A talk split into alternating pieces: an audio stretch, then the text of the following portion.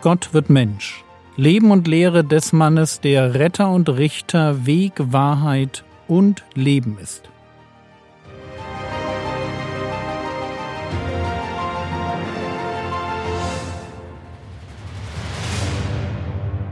Episode 84 Kompetent, Single und König. Gestern haben wir uns das erste Wunder des Herrn Jesus angeschaut und im Anschluss an dieses Wunder lesen wir Johannes 2 die Verse 11 und 12. Diesen Anfang der Zeichen machte Jesus zu Kana in Galiläa und offenbarte seine Herrlichkeit. Und seine Jünger glaubten an ihn. Danach ging er hinab nach Kapernaum, er und seine Mutter und seine Brüder und seine Jünger, und dort blieben sie nicht viele Tage. Wisst ihr, wer hier fehlt? Fehlt, weil er wahrscheinlich schon gestorben ist? Josef. Jesus, seine Mutter und seine Brüder und seine Jünger gehen nach Kapernaum. Aber von Josef lesen wir in keinem der Evangelien mehr ein Wort. Als Jesus zwölf Jahre alt war, war Josef noch am Leben. Aber in den zurückliegenden circa 18 Jahren muss er verstorben sein. Und Jesus wird dadurch für Maria, die vielleicht, sagen wir mal, Mitte 40 ist, als unverheirateter ältester Sohn zum Familienoberhaupt. Er ist der, der das Geld verdient, die Rechnungen bezahlt und dafür sorgt, dass die jüngeren Geschwister einen guten Weg gehen.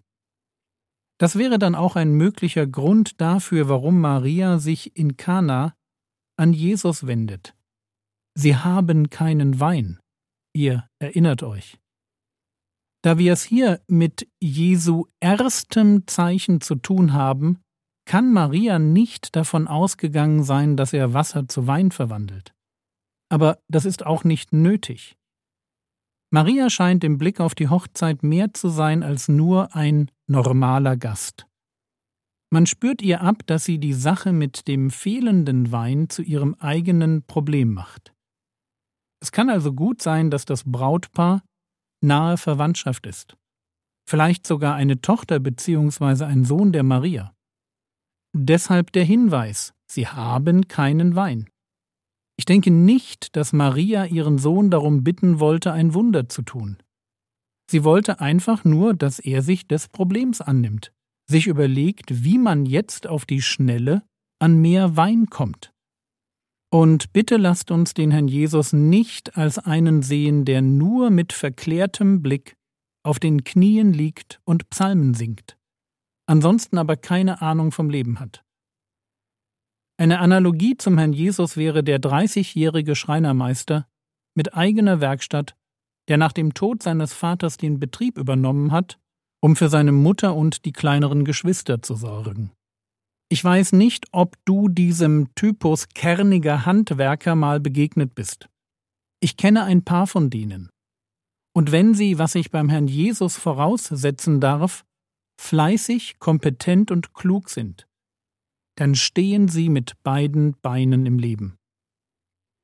Ich habe mal für einen Umzug aus Dummheit ein viel zu kleines Umzugsauto gemietet. Wisst ihr, wer mich gerettet hat? Natürlich mit Pickup und dem eigenen Hänger. Genau. Und so einer war der Herr Jesus. Und deshalb der Hinweis, Sie haben keinen Wein. Im Sinne von, Fällt dir eine Lösung ein? Du kennst doch Leute. Vielleicht hast du noch eine gute Idee. Und noch ein Punkt zu der Hochzeit. Wir wissen nicht, wer da geheiratet hat. Aber immer mal wieder trifft man auf die in meinen Augen ziemlich absurde Idee, dass Jesus der Bräutigam war. Um das gleich zu sagen, nichts im Text deutet darauf hin. Liest man sich den Text von der Hochzeit zu Kana durch, dann ist Jesus nur ein Gast. Johannes 2, Vers 2 Es war aber auch Jesus mit seinen Jüngern zu der Hochzeit eingeladen. Wisst ihr was? Ein Bräutigam ist nicht zu seiner Hochzeit eingeladen, sondern er lädt ein. Wenn Jesus hier der Bräutigam gewesen wäre, dann wäre es ein leichtes gewesen, das zu schreiben.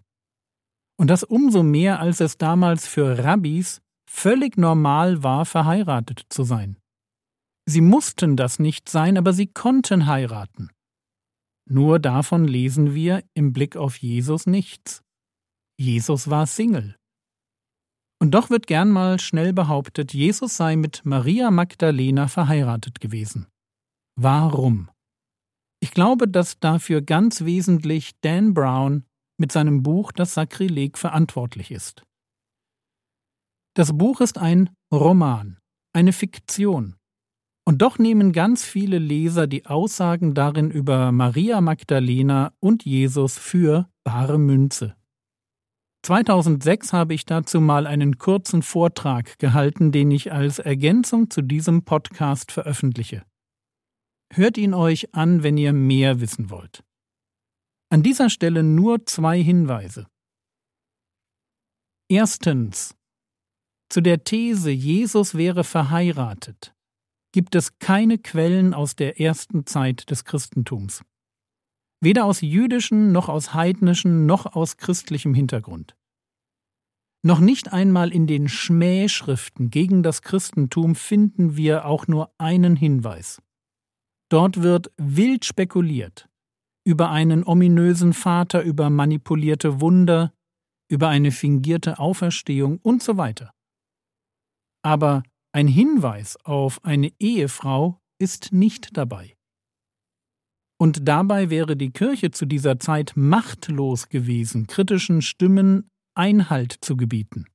Sie war ja gerade erst im Entstehen und sie wurde verfolgt. Zweitens. Erst in relativ späten Dokumenten, die noch dazu aus einem gnostischen, das heißt nicht christlichen Hintergrund stammen, finden sich Formulierungen, die man mit ganz viel Wohlwollen so interpretieren könnte, als wäre Maria Magdalena die Ehefrau von Jesus gewesen. Allen voran ist an dieser Stelle das sogenannte Philippus-Evangelium zu nennen. An zwei Stellen ist von Maria Magdalena die Rede. Das beste Zitat lautet Drei Frauen hatten ständig Umgang mit dem Herrn, seine Mutter Maria, seine Schwester und Magdalena, die seine Gefährtin genannt wird. Denn Maria, so heißt seine Schwester, und seine Mutter heißt so, und seine Gefährtin heißt so.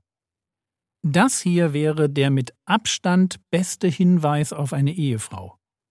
Wenn man nicht wüsste, dass der Begriff Gefährtin in kirchlichen Texten eben nicht eine Liebes-, sondern eine Dienstgemeinschaft bezeichnen würde.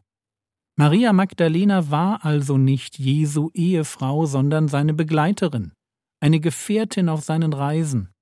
Aber das wissen wir ja aus den Evangelien. Lukas 8, die Verse 1 und 2.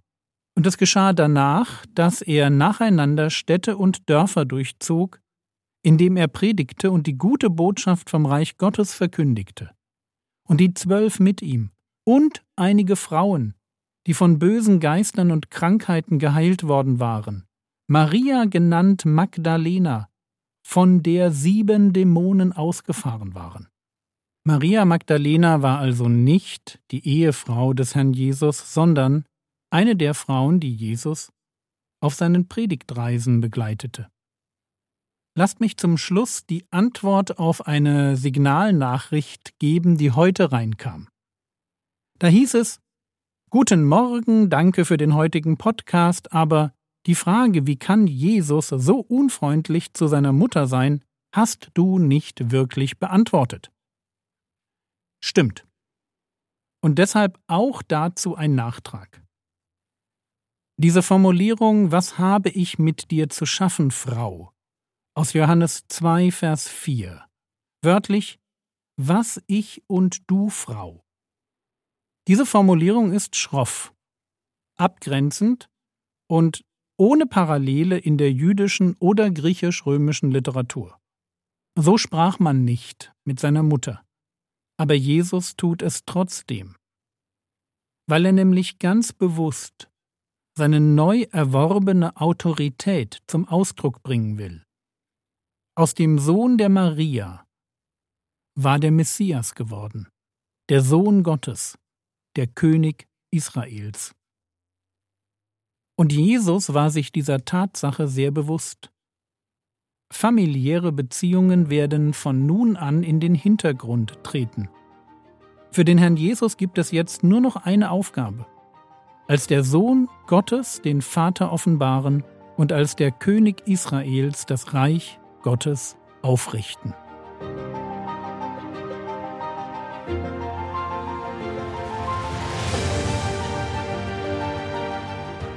Was könntest du jetzt tun? Du könntest dir die Frage stellen, ob du auch mit beiden Beinen im Leben stehst.